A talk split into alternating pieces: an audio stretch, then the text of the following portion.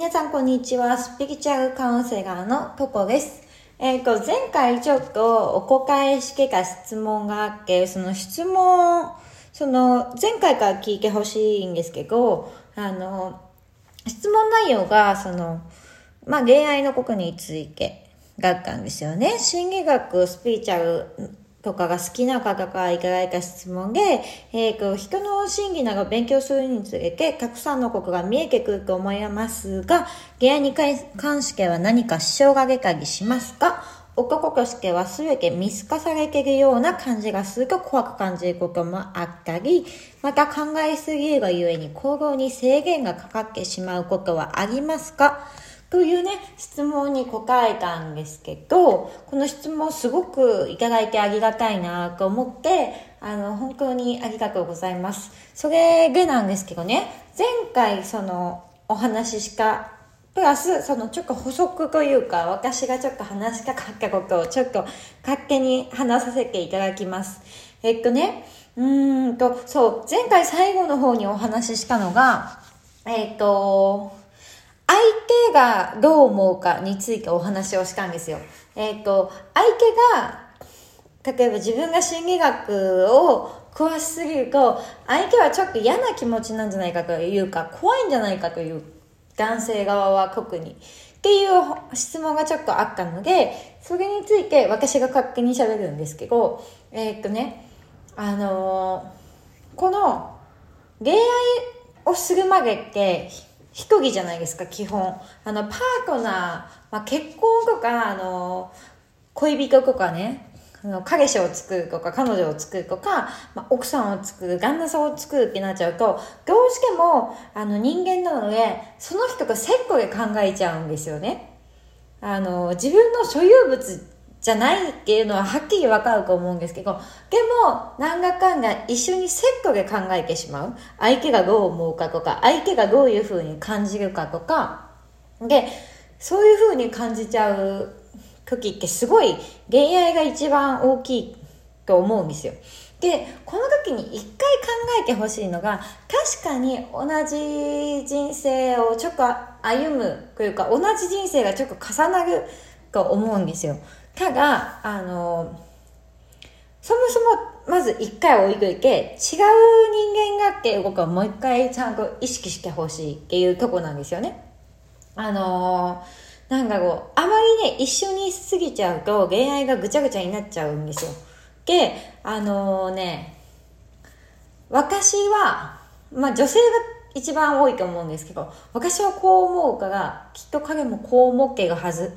で、恋愛って考えがちなんですよね。で、女性がこれ一番、あの、陥りやすいというか、うん、私は結構陥ってた分野なんですけど、と私、彼女で、彼が彼氏。だからこそ、彼氏だからこそ、公式当たり前でしょうね、ちょっと用いちゃうんですよ、恋愛って。でもちょっと落ち着いて考えてみてねっていうとこなんですけど、で、スピリチュアルな分野で言うならば、あの、パートナーシップ、特にね、恋愛については、すごく、あの、いろんな考えがあって、スピリチュアルで私がすごい思うのは、その、決して相手のことはコントロールできないってことなんですよ。うん。あのパートナーじゃないとしても、普通に、あの、付き合う人間関係、あの人間関係の中で決してねコントロールできないわけですよ。自分がこうしてほしい。で使い方こうで相手がそうするかっていうのはもう相手の気持ちなんですよ。なのでこの領域をはっきり分ける。自分の領域と相手の領域と神の領域のこの3つを分けたらいいんじゃないかなって私は思うんですけどこの自分の領域っていうのはえっ、ー、と、私がどう感じるか、自分自身ですね。自分自身がどう感じるか、どう思うか、どうしてほしいと思うか、どうしたいと思うか、で、どうするか。っていう、ここが全部自分の領域。で、相手がどうしたいと思うか、相手がどうするか、えー、相手がどういうふうに感じるかとか、結果どういう行動をとるかっていうのは相手の領域なんです。で、あと、私でもなく、相手でもない。自分でもなく相手でもないものは全部神の領域です。もう、そうならざる得なかったもの。まあ、自然とそうなってしまったものみたいな。もう、あれですよね、あの、もう、自然現象みたいなことですよね。あのもうそれこそ地震とかね、もう台風来ますとか、そういうのも私たち人間じゃもうどうしようもできないようなことはもう神の領域。で、あの、本当にここを分けて考えたらすごい簡単だと思うんですよ。恋愛って。まあ、実際ね、あの、人間同士なのですごい感情というものが関わってくるから、恋愛ってすごい面倒くさいとか難しくなったりするんですけど、一回、一回ね、ここを分けてみてほしいです。あの、なんか言うかな、例えばこっちが相手にこうしてほしいとか、こう思ってほしいって思って相手に伝えるっていうまでは自分の領域でいいです。うん。自分の意見を伝えるは自分の領域。あと、相手が、じゃあ伝えられた相手、相手側がどういうふうに受け取るのか、相手側がどういうふうに感じるのか、どう、その、それを聞いた結果、皇后はどうするのか、どうしたいのかは相手の領域なんですよ。この、伝えるまでが自分の領域。皇后、自分が皇后したいまでが自分の領域。で、自分が感じる心までは自分。で、あと、相手に伝えた後は全部相手の領域。で、ここの領域をしっかり分けることと、相手の領域は決して上がさないということ。これがめちゃくちゃね、あのー、恋愛すると忘れちゃうことだと思うんです、すごく。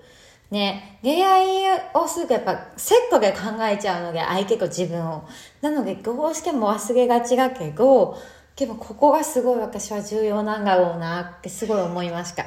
で、この全然質問者さんが質問してくれた、もうね、内容の答えではないと思うんですけど、私はなんかこの質問をね、聞いた時に、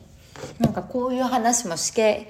おきたいなと思ったので、ちょっとお話をさせていただきました。えっ、ー、とね、なんかこのご質問なんですけど、やっぱりね、あの、なんだろう、真偽の勉強をしてる人とか、スピリチュアルが好きな人は、絶対何か最初、こう思ったことがあったと思うんですよね。あの、知れば知るほど恋愛ってちょっとなんか複雑化するみたいなとこもあるし、なんか相手がこう思ってるんでしょうって予測もしやすいじゃないですか。ただ、あの、予測はあくまでも予測だったりとかもするんですよね。うん。なんかあの、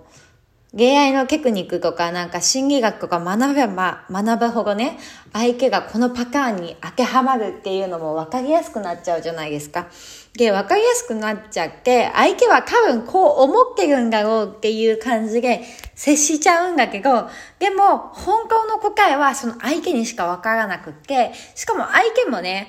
こっちが聞いても答えてくれるから、また相手の自由なので、またそこも分かんなかったりするんですよね。まあ、なんて言うかな、ゲームはわかんないから楽しいんだと思うんですよ。全然違う者同士がくっつくようになってるんだと思っていて、で、やっぱりあのー、全部分かってたら多分ね、好きにならないんじゃないかなって思う。っていう過去もあるんですよね。うんうんうん。そう。で、質問者さんはこんな国会で良かったのかどうかわかんないですけど、私が感じたことをね、今回全部大体お話をさせていただいたかなって思います。で、この中で、まあ、こういう場合はどうですかっていう具体的な質問をしてくれれば、全然またお答えしたいですので、これからもよろしくお願いいたします。はい。いつもね、質問をいただいて本当にありがとうございます。すごくね、おかげさまでラジオがさらに楽しくなりました。はい。それでは、今回もご質問ありがとうございました。それじゃ、またね。